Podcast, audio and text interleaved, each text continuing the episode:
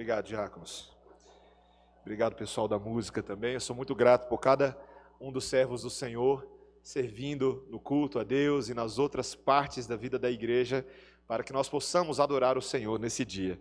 Igreja, vamos abrir a palavra do Senhor em Marcos, capítulo 9, versículos 42 a 50. Evangelho de Marcos, 40, uh, capítulo 9, versículos 42 a 50. Estamos na sequência de exposições uh, neste evangelho. Uh, e hoje nós estamos fazendo no culto matutino e de noite teremos a continuidade em Gênesis. Então vamos aprender a palavra do Senhor e o ensino inspirado, infalível e inerrante do Santo Espírito de Deus, que assim nos instrui nessa manhã. Versículo 42. E quem fizer tropeçar a um destes pequeninos crentes, melhor lhe fora que se lhe pendurasse ao pescoço uma grande pedra de moinho e fosse lançado no mar. E se a tua mão te faz tropeçar, corta, pois é melhor entrares maneta na vida do que tendo as duas mãos ires para o inferno, para o fogo inextinguível, onde não lhes morre o verme, nem o fogo se apaga. E se teu pé te faz tropeçar, corta-o. É melhor entrares na vida aleijado do que, tendo os dois pés, seres lançado no inferno, onde não lhes morre o verme, nem o fogo se apaga. E se um dos teus olhos te faz tropeçar, arranca-o. É melhor entrares no reino de Deus com um só dos teus olhos, do que tendo os dois, seres lançado no inferno, onde não lhes morre o verme, nem o fogo se apaga. Porque cada um será salgado com fogo. Bom é o sal, mas se o sal vier a tornar-se insípido, como lhe restaurar o sabor? Tende sal em vós mesmos e paz uns com os outros. Vamos orar, igreja. Bendito Deus queremos aprender de Ti nessa manhã, mas isso só será possível se o Teu próprio Espírito for o nosso auxiliador, o nosso intérprete, o revelador de toda a santa promessa e o guia seguro para as Tuas veredas. Ajuda-nos, é o que rogamos em nome de Jesus. Amém. Irmãos, para quem gosta de Olimpíadas, né, já que a gente está em época de esportes, Copa do Mundo, lá uma das provas das Olimpíadas é a corrida com barreiras. Crianças, vocês já assistiram? A corrida com barreiras, às vezes a gente chama de corrida de obstáculos, mas a corrida de obstáculos é um pouco diferente da corrida com barreiras. A de obstáculos, ela só tem quatro obstáculos, tá? E um deles é um fosso de água. Mas a com barreiras é aquela que tem um monte de obstáculo assim, e aí a pessoa vai correndo bem rápido e tem que saltar todas elas. Surgiu isso lá na Inglaterra em 1830, quando os alunos das universidades de Oxford e Cambridge começaram a fazer uma gincana entre eles, e o negócio pegou e virou modalidade olímpica. E quando você, se você já assistiu uma dessas corridas nas Olimpíadas, eu não sei você, mas a sensação que eu fico, eu fico lá torcendo para ninguém tropeçar numa daquelas barreiras, porque elas são muito altas, eles têm que saltar muito alto e correr muito rápido para não causar ali um grande acidente e não se lesionarem. E de vez em quando a gente vê uns desses, né? Alguns acidentes bem complicados nessas corridas. Qualquer pessoa que fosse mais pragmática, por exemplo, esse comentário que eu vou fazer agora é típico da minha filha Melissa, tá? Um comentário pragmático diria: "Papai, não é mais fácil tirar todos esses obstáculos e eles correrem normalmente na Sim, né? Não é verdade? Pragmaticamente parece isso tão óbvio. Mas meus irmãos, parece que nós na nossa vida espiritual, ao longo dela, nós vamos nos acostumando a viver com obstáculos que a gente deixa lá. Obstáculos que nos fazem tropeçar e que representam um risco muito maior do que uma maratona olímpica ou uma corrida olímpica, porque as consequências que esses obstáculos podem trazer à nossa vida prática, especialmente por toda a eternidade, são terríveis. Podem colocar a perder toda a existência humana aquele que vive amando obstáculos. O texto de hoje é sobre isso, meus irmãos. É um texto duro do Senhor Jesus Cristo. É uma admoestação não aos de fora, mas aos de dentro. Aqueles que lhe pertencem, aqueles que são chamados a viver em santidade, a imitarem o Pai das luzes e a zelarem pelos seus caminhos. Temos dois pontos nesse texto de hoje. Primeiro, a eliminação radical dos obstáculos que nos fazem tropeçar. E segundo, o alerta severo de condenação eterna para quem assim vive. Então vamos, vamos ver isso. Primeiro, meus irmãos, a eliminação radical do pecado. O Senhor Jesus Cristo, meus irmãos, basicamente, ah, nesse capítulo 9, ele vem ensinando como é viver com as marcas do reino de Deus. Lembra, no texto anterior, os discípulos estavam lá discutindo quem era o maior, quem era o menor. Jesus falou: para com isso. Porque o reino de Deus não é caracterizado por esse tipo de competitividade, por esse tipo de posição. O reino de Deus é caracterizado pelo humilde serviço a Deus. E aí ele pega uma criança, que foi o que nós falamos hoje de manhã, ele coloca no meio e fala assim: ó, quem recebeu um desses pequeninos em meu nome está recebendo a mim, está recebendo ao Pai. Noutra ocasião, eles estavam lá proibindo um homem que estava exorcizando demônios, mas ele não fazia parte do círculo interno dos discípulos. E Jesus falou: Para com isso, não proíbam ele só porque ele não faz parte desse círculo interno, porque ele pertence a mim. Deixa ele fazer a obra, porque qualquer um que até mesmo, mesmo não sendo desse círculo dos doze, pegar um copo da água e oferecer a vocês, porque vocês são de Cristo, até essa pessoa vai ter um galardão eterno. Deus está interessado num reino de servos humildes que lideram sendo pequenos e lideram até mesmo com seu próprio sofrimento de cruz. Mas agora, meus irmãos, o Senhor Jesus Cristo pega toda essa história e ele gira a chave. E ele fala assim: agora vamos olhar por um outro ângulo. E ele introduz um, um alerta bem severo. Olha o que ele diz no versículo 42. E quem fizer tropeçar a um destes pequeninos crentes, melhor lhe fora que se lhe pendurasse ao pescoço uma grande pedra de moinho e fosse lançado ao mar. Está vendo que não existe neutralidade? No reino de Deus, ou você está contribuindo para a edificação dos pequeninos, e aqui pequeninos não significa somente crianças, lembra que nós falamos, mas aqueles que são pequenos crentes, pequenos na fé, neófitos, recém-convertidos, e por aí vai. Ou você está colaborando com o crescimento e o discipulado dessas pessoas, ou então você está atrapalhando. E se você está atrapalhando, agora você tem um problema com Deus, porque era melhor que você pendurasse uma pedra de moinho, era uma pedra extremamente pesada, no seu pescoço, e você se lançasse ao mar para de lá você nunca mais voltar. Meus irmãos, para quem gosta de pregar o Jesus paz e amor dos hippies, isso aqui destoa, né? é forte. Primeiro, que Jesus está mostrando a seriedade do seu reino. O peso, ele está dizendo, as questões relativas ao meu reino são sérias. Se alguém colocar uma pedra de tropeço no caminho de uma das crianças que eu tanto amo, Jesus está mostrando o interesse que ele tem nas crianças e a dignidade que elas possuem, diferente do que muitas vezes os judeus pensavam. Se você colocar uma pedra de tropeço no caminho delas, você não vai se ver com elas, porque elas não têm condições de se defender. Mas eu sou Deus vingador. Eu sou o Deus protetor e que guerreio em favor das crianças. E isso se aplica, meus irmãos, a atrapalhar qualquer pessoa no seu progresso espiritual. Isso aqui, meus irmãos, hoje à noite eu vou ter oportunidade de pregar na nossa congregação videira, o reverendo Silvio Biso vai estar aqui, e lá eu vou estar falando em 2 Pedro. A segunda epístola de Pedro é uma dessas cartas doídas, porque o apóstolo Pedro, ele vai falar justamente dos falsos mestres que eram especialistas de, por meio das suas heresias, distorções, colocar pedra de tropeço no crescimento dos crentes. E era grave o alerta que o Senhor estava trazendo contra eles, assim como Deus continua nos nossos dias trazendo severo alerta àqueles que colocam pedra de tropeço na edificação dos pequenos. Eu pergunto a você, meu irmão, minha irmã, você tem aí uma boa doutrina para não atrapalhar o crescimento dos que estão vindo atrás de você? Isso se aplica a todo mundo na igreja, não é só para os falsos mestres, não. Para nós, por exemplo, professores das crianças, professores de crianças, deixa eu dizer uma coisa a vocês, todos vocês que têm feito um maravilhoso e alegre trabalho de servir os nossos pequeninos lá dentro, zelem pela doutrina. Aprendam direito esse negócio. E aqui é uma dica de professor para professor, tá? Porque eu já, eu já cometi algumas falhas. Não deixa para preparar a lição em cima da hora, não. Medita nela ao longo da semana, ora em cima dela, bota a doutrina para dentro. Se tem dúvidas, pergunta para quem sabe estuda, comentário bíblico. Ah, mas é criança. Está vendo? Às vezes a gente acha que porque é criança, o que criança quer é Xuxa, é entretenimento. Não é não. Criança precisa da sã doutrina. Criança precisa de rapadura espiritual para ficar fortinha. Biotônico fontora da parte do Senhor.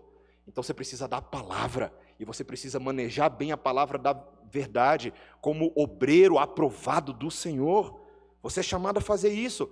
Pais, nós somos chamados a fazer o mesmo pelos nossos filhos. Às vezes a gente terceiriza, delega para alguém educar nossas crianças, quando a palavra de Deus fala, é conosco.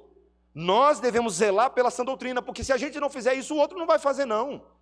Lá de fora não vai fazer. Nós é que temos a oportunidade de apresentá-las no caminho do Senhor. E devemos fazer com seriedade. Meus irmãos, no fim das contas, o que Jesus está discutindo mesmo, por trás das motivações de fazer de um jeito ou de outro, o que está por trás da cortina é a questão do pecado. O que gera tropeço, o que gera distorção, é o pecado que contamina todo o ensino de Deus e contamina a nossa própria prática cristã. E Jesus vai ser bem honesto nesse texto, meus irmãos, tem que eliminar esse negócio. Vocês perceberam a forma como Jesus, nos versículos 43, 45 e 47, fala sobre a relação das coisas que nos fazem tropeçar? Olha o 43. E se a tua mão te faz tropeçar, tem que fazer o quê? Está escrito o que aí? Corta. Versículo 45. E se teu pé te faz tropeçar, está escrito o quê? Corta. Versículo 47. E se um dos teus olhos te faz tropeçar, arranca-o. Automutilação espiritual. É isso. Porque, meus irmãos, alguém poderia pensar, Jesus está literalmente propondo que a gente comece a cortar o nosso corpo. E veja, algumas, algumas seitas, ditas seitas cristãs, né, que é até difícil falar, seita cristã é difícil falar esse negócio, mas seitas cristãs e alguns movimentos radicais e legalistas ao longo da história tomaram essas palavras com literalidade. E aí você tem as histórias malucas de alguns líderes aí que arrancavam seus olhos, que cortavam suas mãos. Meus irmãos, Jesus sabe que isso é impossível. Se você cortar a sua mão, isso não resolve o problema, porque o pecado não está na mão, o pecado está no coração, que faz a mão pecar, ou o pé pecar, ou o olho pecar. O próprio Senhor Jesus Cristo já havia dito isso em Marcos, aqui no Evangelho de Marcos, no capítulo 7, versículo 20, não precisa abrir, mas ele havia dito: o que sai do homem, isso é o que o contamina, porque de dentro do coração dos homens é que procedem os maus desígnios. Então o que, que adianta você arrancar a mão e o coração não é mudado? É disso que Jesus está falando. E se o coração é mudado, uma atitude séria com o pecado vai ser tomada. Veja, meus irmãos, também aqui Jesus não está não tá, não tá dizendo que essas partes do corpo têm pecados inerentes a si mesmo. Aqui o Jesus está usando aquela figura de linguagem que a gente aprende na escola chamada metonímia. Você lembra o que é isso? Metonímia. Quando você usa uma parte, uma palavra, em lugar de uma ideia para atribuir significado. Então a mão que tropeça provavelmente representa os pecados que nós poderíamos cometer com a mão, né? Roubo, ah, você poderia pensar no assassinato. Ah, o pé, por exemplo, poderia representar o ato de você ir a algum lugar para cometer um ato pecaminoso, de você tramar, de você emboscar, como era tão típico da violência daqueles dias. O olho, o que, que o olho pode representar? A cobiça, a inveja, a luxúria dos olhos, o adultério, como o Senhor Jesus Cristo disse lá em Mateus 5, 27 a 30. Ouvistes o que foi dito: se deitar com alguém, adultera. Mas eu digo para vocês: se olhar com olhar impuro, já, já foi. Já foi. É disso que o Senhor Jesus Cristo está dizendo, meus irmãos. Por causa do reino que Cristo está construindo, todo sacrifício é válido. Meu irmão, minha irmã, deixa eu fazer essa pergunta para você nessa manhã. Você está acostumado a pensar na sua vida cristã como uma vida de sacrifício de verdade? Sacrifício de verdade? É, é, é um aprendizado para todos nós, todos os dias, e lá vai eu usar minha filha de novo. Né? Minha filha, ela de vez em quando faz isso. Né? Daniel, Melissa pegam o, o meu celular, gostam de brincar com alguma coisa, o, o tablet. E aí a gente está tenta, tá tentando de, determinar horas de fazer isso, momentos, agora não pode, ali pode. E aí, numa dessas, eu a Melissa, quando eu vejo ela já pegou meu celular secretamente, já sabe entrar com senha, tudo é dose, meus irmãos. E aí eu falo, filha, agora não é hora de fazer isso. E ela vira e fala, papai, mas agora eu quero fazer. Mas eu falei, filha, não é hora de fazer isso agora. E aí ela vira, então fala com toda sinceridade aquilo que está no coração dela. Mas eu preciso disso agora mesmo. Não é assim que a gente faz?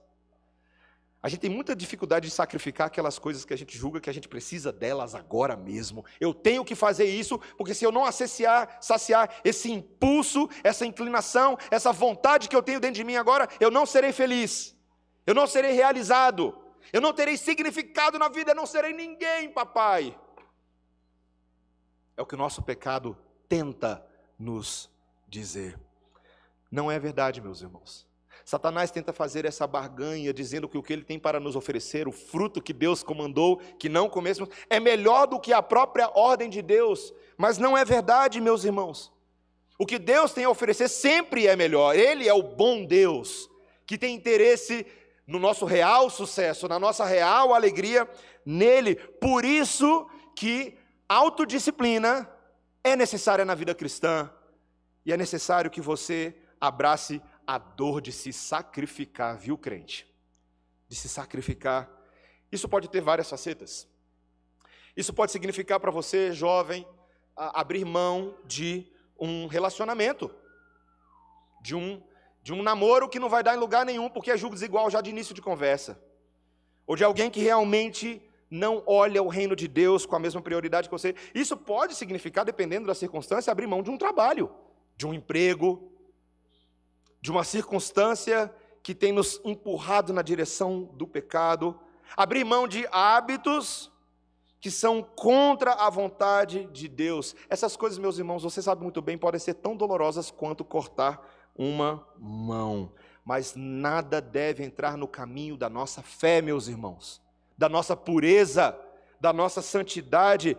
Nós devemos ser incansáveis em remover o pecado das nossas vidas, por causa do que Jesus vai falar agora, em segundo lugar, segundo e último lugar, por causa do alerta severo da condenação eterna. Segundo ponto. Meus irmãos, e, e aqui eu quero lançar essa tese para você mastigá-la junto comigo nessa manhã. Existe uma importância de fazermos ou tomarmos decisões a partir de uma perspectiva eterna. Não só o agora, não só o que me sacia agora, mas pensar na nossa vida como um todo, não só a vida presente, mas a vida por vir. E Jesus vai usar palavras ainda mais duras para falar das consequências daqueles que continuamente vivem na prática do pecado. E ele faz isso em cada um desses versículos que nós acabamos de ler. Por exemplo, no versículo 42, ele fala dessa pessoa que deveria amarrar uma pedra de moinho no pescoço e se lançar no mar. Mar do esquecimento, mar do abandono, distante dos olhos. E ele começa a usar essas figuras de linguagem para introduzir a doutrina do Inferno. Doutrina do inferno, versículo 43, segunda parte, olha aí. Porque é melhor entrares maneta na vida do que tendo as duas mãos ires para o inferno, para o fogo inextinguível, onde não lhes morre o verme, nem o fogo se apaga. E de novo, lá na segunda metade do versículo 45, é melhor entrares na vida aleijado do que tendo os dois pés seres lançado no inferno, onde não lhes morre o verme, nem o fogo se apaga. E olha a segunda metade do 47. Tendo os dois olhos, seres lançado no inferno, onde não lhes morre o verme, nem o fogo se apaga.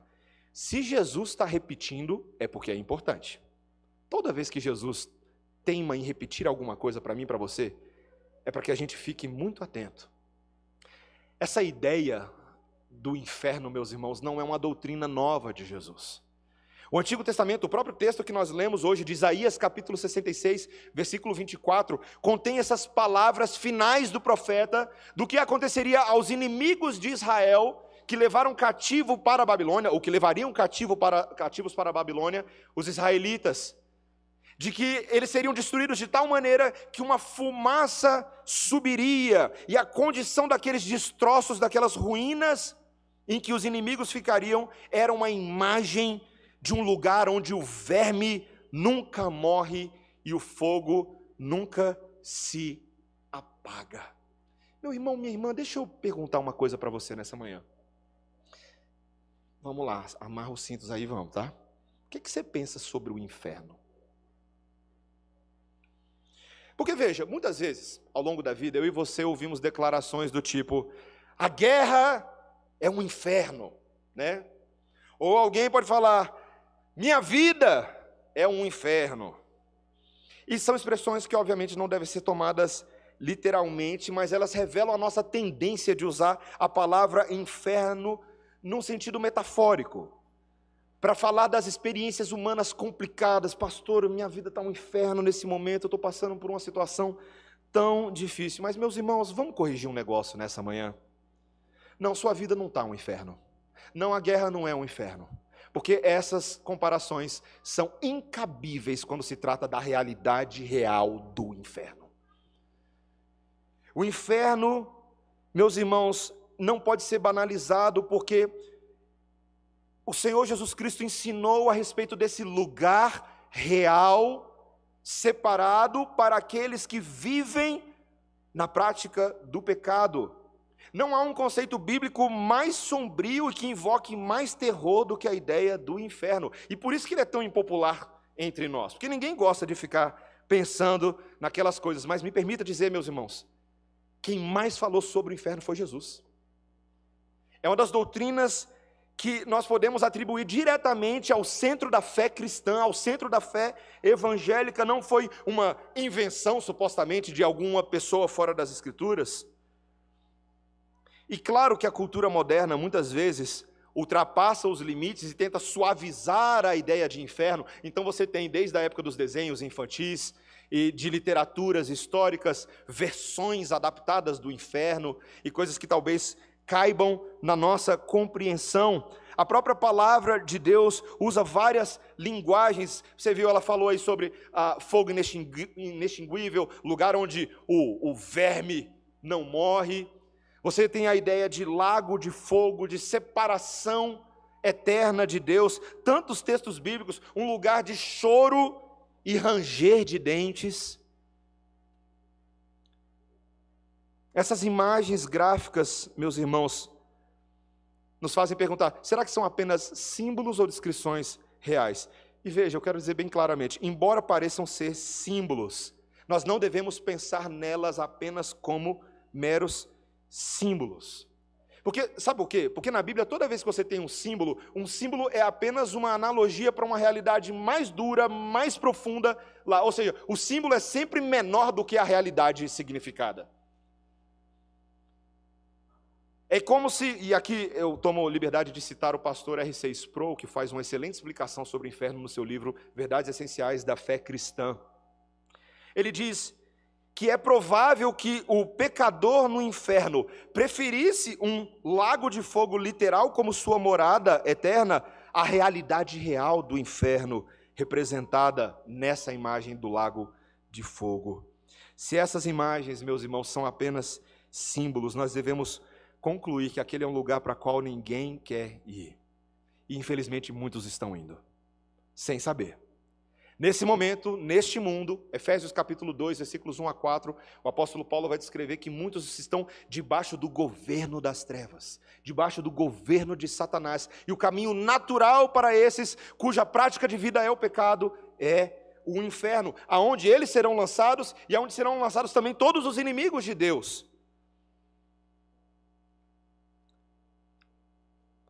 Alguns geralmente suspiram, aliviados, quando ouvem alguém declarar que o inferno é um símbolo da separação de Deus. Inferno é estar separado de Deus. Como se isso fosse coisa tranquila. Meus irmãos, o inferno ele é complicado por dois motivos. Um, presta atenção no que eu vou explicar aqui agora, porque isso talvez seja uma das coisas mais importantes para a gente. O inferno é complicado porque, primeiro, a pessoa está separada da graça de Deus naquela condição, por toda a eternidade, separada da graça de Deus. Nesse momento, o mundo só se mantém de pé como está, porque mesmo aqueles que não são crentes ainda são refreados, ainda em alguma medida são guardados e protegidos pela graça comum de Deus. Agora imagina um local onde a graça de Deus não é nem um pouco favorável a você, onde não há nenhum tipo de restrição. Onde todo o juízo será proporcional à gravidade da ofensa. Então as pessoas estão separadas da graça de Deus. Significa então, pastor, segundo lugar, que Deus não está no inferno? Esse é o problema. Deus está no inferno. Meu irmão, minha irmã, não há nenhum ou único lugar em toda a existência humana onde Deus não esteja presente. Tem muitas pessoas que acham que o inferno é um lugar de completo ausentamento da fisicalidade de Deus. Isso é impossível. Porque Deus está em todos os lugares. Ou seja, se Deus está no inferno, as pessoas estão separadas de Deus, mas estão diante do juízo contínuo da sua mão pesada por toda a eternidade. Tá bom, pastor, eu já estou ficando um pouco aterrorizado. Por que gastar tanto tempo falando disso? Porque Jesus gasta muito tempo falando disso. Porque Jesus, meus irmãos, tem interesse, agora veja, ele não está falando ele não está falando para aqueles que não creem em Deus. Ele está trazendo um alerta a nós, que somos seus servos, seus filhos, dizendo: não brinquem com esse tipo de coisa. Pastor, Jesus está dizendo para a gente que se a gente ficar pecando, mesmo sendo crente, a gente vai perder a nossa salvação? Não é disso que ele está falando. A própria Bíblia diz que não é possível interpretar dessa maneira. O que Jesus, na verdade, está dizendo, preste atenção, é que todos aqueles que vivem na prática do pecado sem achar nenhum problema com isso, na verdade revelam que nunca foram servos de Cristo autênticos, nunca foram salvos. E, portanto, o caminho deles é o inferno. E nós que somos santos não temos o direito a nos assemelharmos àqueles, porque eu e vocês, meus irmãos, fomos chamados para viver em santidade. Eu não vou longe, eu não vou falar tanto de vocês, eu vou falar um pouco de mim. Eu, eu estudo esses textos, meus irmãos, porque eu tenho esse, esse duro fardo de apresentá-los à igreja. E eu fico pensando na minha vida, eu fico pensando em tantos momentos onde, para poder pecar, eu acho que você já deve ter feito isso mesmo, a gente suaviza a santidade, a gente suaviza a ideia de condenação para caber o nosso pecado. A gente finge que tem amnésia, finge que não é com a gente. A gente comete o pecado e quantas vezes você e eu já fizemos isso? A gente vai lá e faz e fala: depois eu me resolvo com Deus. Depois, depois eu me arrependo. Hoje à noite eu vou chegar em casa, vou ter um tempinho, cinco minutinhos lá. Eu entro para o meu quarto, eu, eu conto tudo para Jesus, mas eu vou fazer agora porque eu estou com vontade. Você já fez isso antes? Eu já fiz. Algumas vezes na minha vida. Não pode ser assim, meus irmãos. Com Deus não se brinca. O autor de Hebreus disse que Deus é fogo consumidor, citando o Êxodo capítulo 19. Quando Israel, imagina, meus irmãos, Israel estava tão feliz, Deus libertou eles pelos milagres das dez pragas, estavam andando no deserto, Deus estava conduzindo. E aí, quando Deus vai trazer a lei, através de Moisés, naquele monte Sinai, e ele alerta o povo, fala só, olha só, o povo vai ver a minha glória agora, tá bom? Então não vamos brincar, não. Essa montanha aqui, esse monte vai pegar fogo, vai ter trovão, vai ter um monte de coisa. Quem tocar no monte vai morrer. Imagina, o seu Deus de amor, o seu Deus carinhoso, o seu pai íntimo, o seu aba pai, falando para você: toca no monte, você morre. Porque Deus é santo, meus irmãos. Com Deus não se brinca. Isso serve para as crianças, viu, crianças? Com Deus não se brinca. Não se brinca. Estou ensinando os meus meninos lá em casa. Não pode fazer brincadeira com o nome de Deus. Não pode fazer brincadeira de mentir. Não pode. Porque com Deus a gente não brinca. A gente tem que ser obediente. Adultos, isso serve para a gente. Com Deus não se brinca. Porque Deus está nos purificando e assim ele termina o texto, meus irmãos. Justamente nesses versículos 49 e 50. Porque cada um será salgado com fogo. Bom é o sal, mas se o sal vier a tornar-se insípido, como lhe restaurar o sabor? Tende sal em vós mesmos e paz uns para com os outros. Jesus termina o texto, meus irmãos, de uma maneira uh, um tanto enigmática, dizendo que cada um de nós é salgado com fogo. Os comentaristas se dividem aqui no significado dessas palavras, são diferentes. Mas a ideia que parece prevalecer, meus irmãos, é que o sal ele estava associado com o sacrifício no livro de Levítico. Você, não precisa abrir mais Levítico capítulo 2, versículo 13, Ezequiel 43, 24, mostra justamente que o sal participava desse processo de purificação, assim como o fogo, ah, o fogo estava trazendo destruição sobre aqueles que não creem em Deus. O sal é a maneira como Deus vai depurando a gente, como por fogo, como num sacrifício, como numa oferta que era entregue ao Senhor. Jesus está dizendo aos seus discípulos para pensar em todo o significado do sal. O sal era usado lá nos sacrifícios, mas o sal também, meus irmãos, é um condimento de preservação.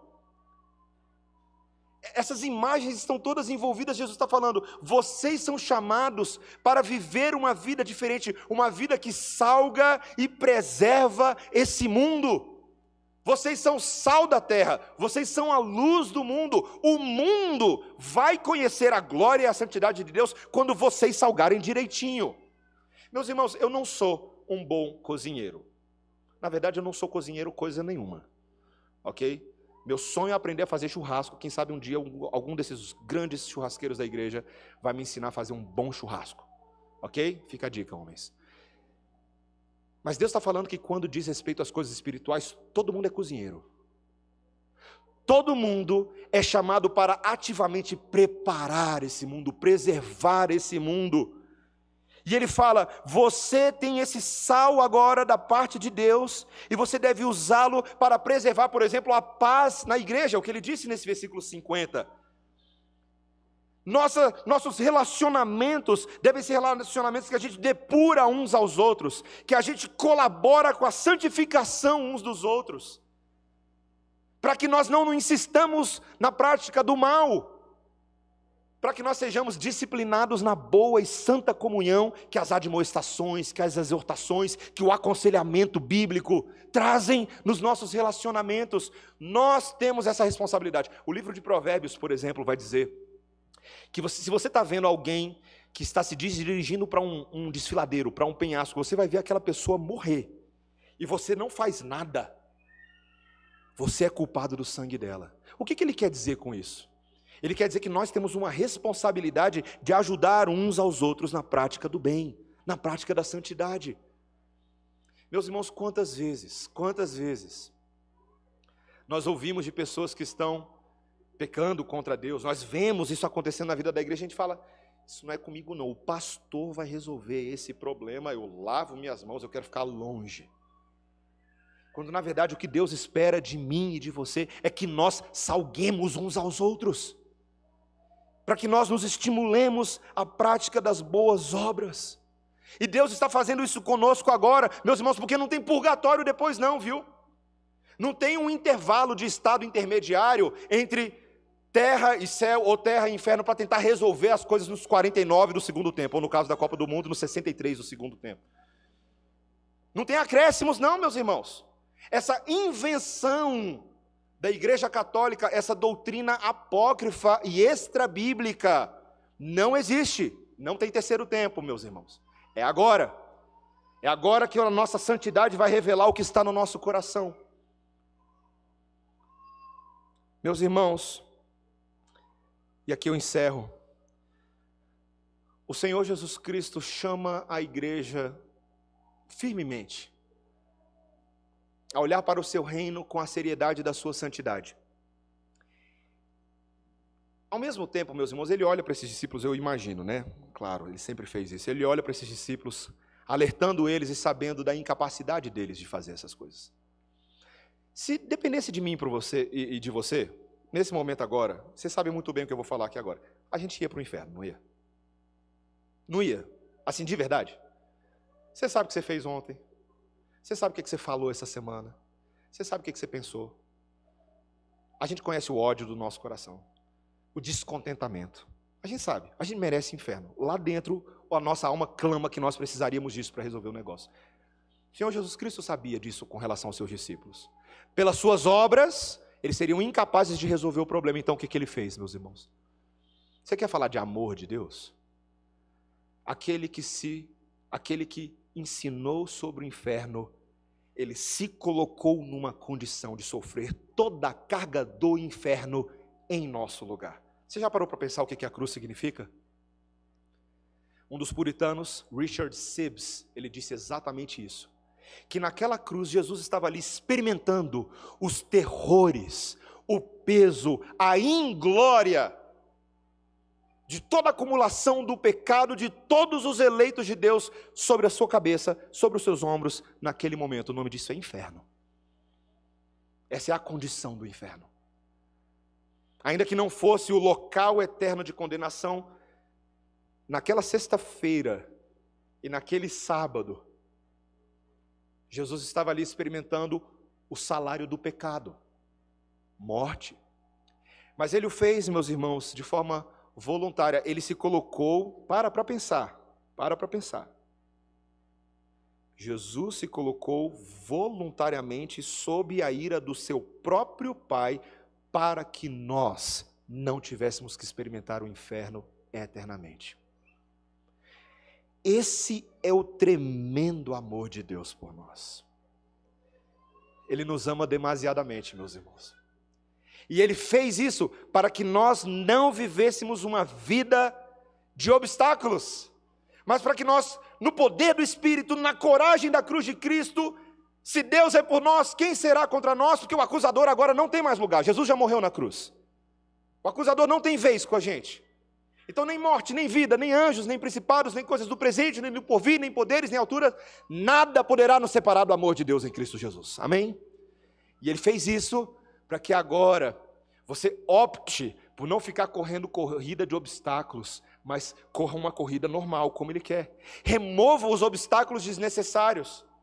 Meu irmão, quem em sã consciência, minha irmã, quem em sã consciência distribuiria um monte de cascas de banana pelo caminho e fala: o que eu gosto de fazer é isso aqui mesmo, eu gosto de andar na vida assim, ó, cheio de casca de banana. Não, meus irmãos, pega a casca de banana e joga no lixo. Tira as coisas que fazem tropeçar. Arranca a mão, meu irmão. Arranca o olho. Corta o pé. Faz. Dói. Seja disciplinado. Ore, Espírito Santo, seja o freio de burro na minha língua. Não deixa eu falar. Senhor, controla os meus olhos, redireciona. Às vezes eu faço, meus irmãos, eu ensino para os meus filhos assim, ó. Às vezes não é bom olhar para o lado, às vezes não é bom olhar para o outro. Ah, o ambiente, esse ambiente aqui não é apropriado. Pula fora. Pula fora. Coloque horários para. Meus irmãos, coloque horário para o uso do seu computador. Coloque horário para o uso do seu celular. Discipline, coloque horários para ler a Bíblia, para orar. Coloque horários para fazer o seu culto familiar com a sua família. Seja disciplinado. Isso aqui é maratona, meu irmão, minha irmã. Você acha que um jogador chega na Copa do Mundo só por talento individual? Não, é ralação, é treino, é botar gelo, é alongar. Essa é a vida espiritual, meu irmão, minha irmã. Então vamos embarcar nesse negócio. Jesus já foi na frente, ele está, vamos, vamos, vamos, vamos embora. Segue aqui. Olhando firmemente para o autor e consumador da nossa fé, que já cruzou a linha de chegada e nos promete que, assim como ele é o primogênito dos mortos, nós também cruzaremos essa linha com ele. Então, bora, arregaça as mangas, que o Senhor te ajude hoje mesmo a confessar esse pecado que tenazmente te assedia, meu irmão, minha irmã. Pedir ao Senhor, me perdoa, me ajuda, me ajuda a viver em santidade. Amém? Vamos orar, meus irmãos. Bendito Deus, nós temos uma oportunidade tão grande nessa manhã de nos arrependermos, de nos purificarmos diante do Senhor, de nos encorajarmos uns aos outros na direção da santidade.